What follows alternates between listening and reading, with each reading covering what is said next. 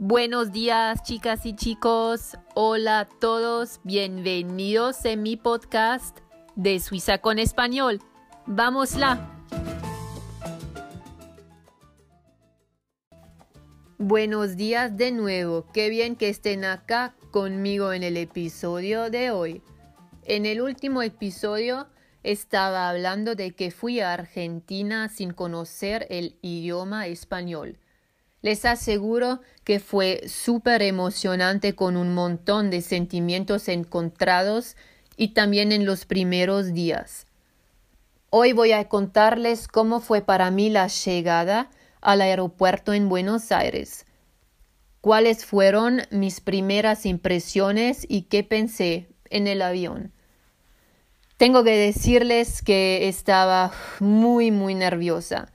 También reservé todo de forma bastante espontánea y estaba totalmente estresada porque lo hice en el último momento. Desde la reservación del vuelo hasta hacer la maleta, tan típico de mí. Siempre estoy en el último minuto, pero esa es otra historia. Era el año 2018. Recuerda, recuerdo que era un día templado de octubre cuando volé. Mi papá me llevó al aeropuerto de Zurich. Tenía muchas expectativas y no podía esperar para ir finalmente a Argentina. Como reservé el vuelo de forma bastante espontánea, no tenía un vuelo directo y volé a Nueva York. El viaje completo tomó como 26 horas. Eso significó primero un vuelo de nueve horas a Nueva York. Compré por adelantado un minicurso en español y lo estudié en el avión. Cosas muy simples como Hola, soy suiza, hablas inglés, para prepararme un poco y saber que podía preguntar a todas las personas directamente si hablan inglés o no. Porque pensé que el inglés seguramente me ayudaría. En otro episodio les voy a contar sobre mi primer día en la ciudad de Buenos Aires y entonces van a escuchar si el inglés me ayudó o no. a mi lado había una mujer sentada también tenía que ir a Buenos Aires, como lo descubrí después de un tiempo. No la conocía. Era argentina, pero vivía en Suiza. Era pequeña, tenía el pelo corto y oscuro, al igual que sus ojos. Afortunadamente ella sabía inglés y nos hablamos en inglés. Ella me habló un poco de Argentina y me dijo que era muy, muy diferente de Suiza y también hablamos sobre telenovelas, comida argentina. Ella me dio una primera impresión de los argentinos. Como teníamos una escala de ocho horas en Nueva York, no nos quedamos en el aeropuerto, nos fuimos a la ciudad para ir de compras, como shopping en Nueva York, y fueron horas muy agradables allá. El tiempo era hermoso y toda la ciudad estaba llena de gente. Después continuamos con un vuelo de nuevo de nueve horas directamente a Buenos Aires. Durante estas nueve horas no pude dormir ni un segundo y tenía muchos pensamientos en mi cabeza. ¿Cómo es la gente allá? ¿Puedo encontrar comida sin carne? Porque Argentina es famoso por su carne.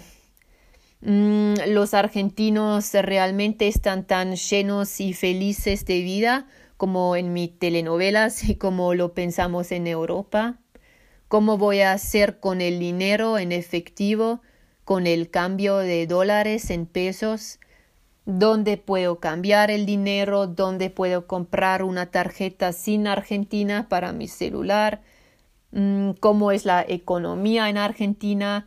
cómo funciona el transporte público. Es eh, realmente peligroso en Argentina, especialmente para las mujeres, como mucha gente, al menos acá lo dice.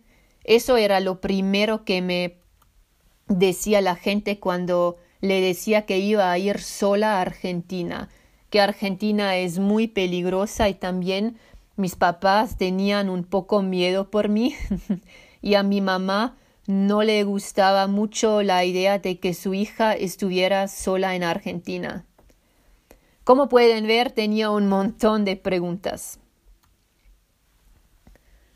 Cuando llegamos llovía mucho.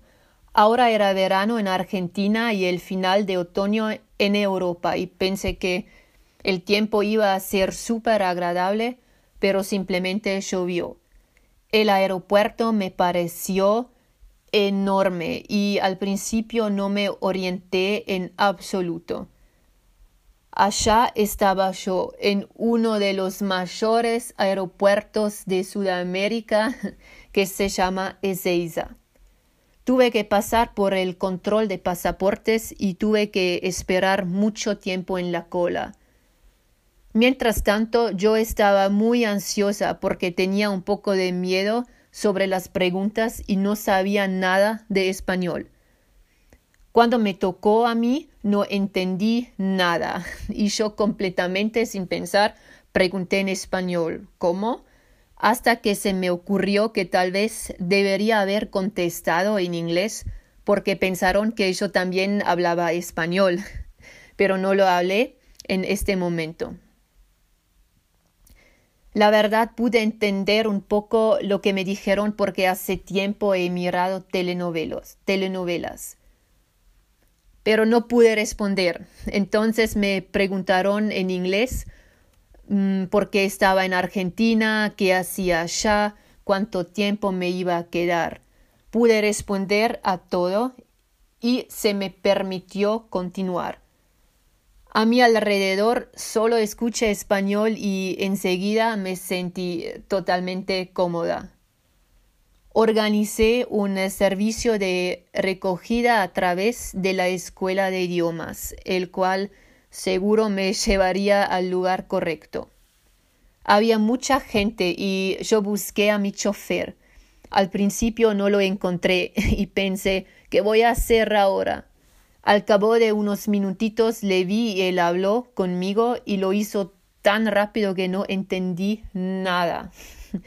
Como probablemente saben, en Argentina se habla con un acento muy diferente, como más complicado de entender y no se pronuncian ciertas letras y eso lo hizo aún más difícil. El chofer fue muy amable y trató de hablar conmigo durante el trayecto y yo no pude responder. Además, no tenía internet para usar el traductor. Así que solamente le escuché y esperé que nunca me hiciera una pregunta. Acá es donde comienza mi aventura. Ustedes pueden leer la transcripción de este episodio en Instagram en el perfil de Suiza con español y es el primer enlace, como el primer link. Muchas gracias por escuchar este episodio. Nos vemos en el próximo episodio.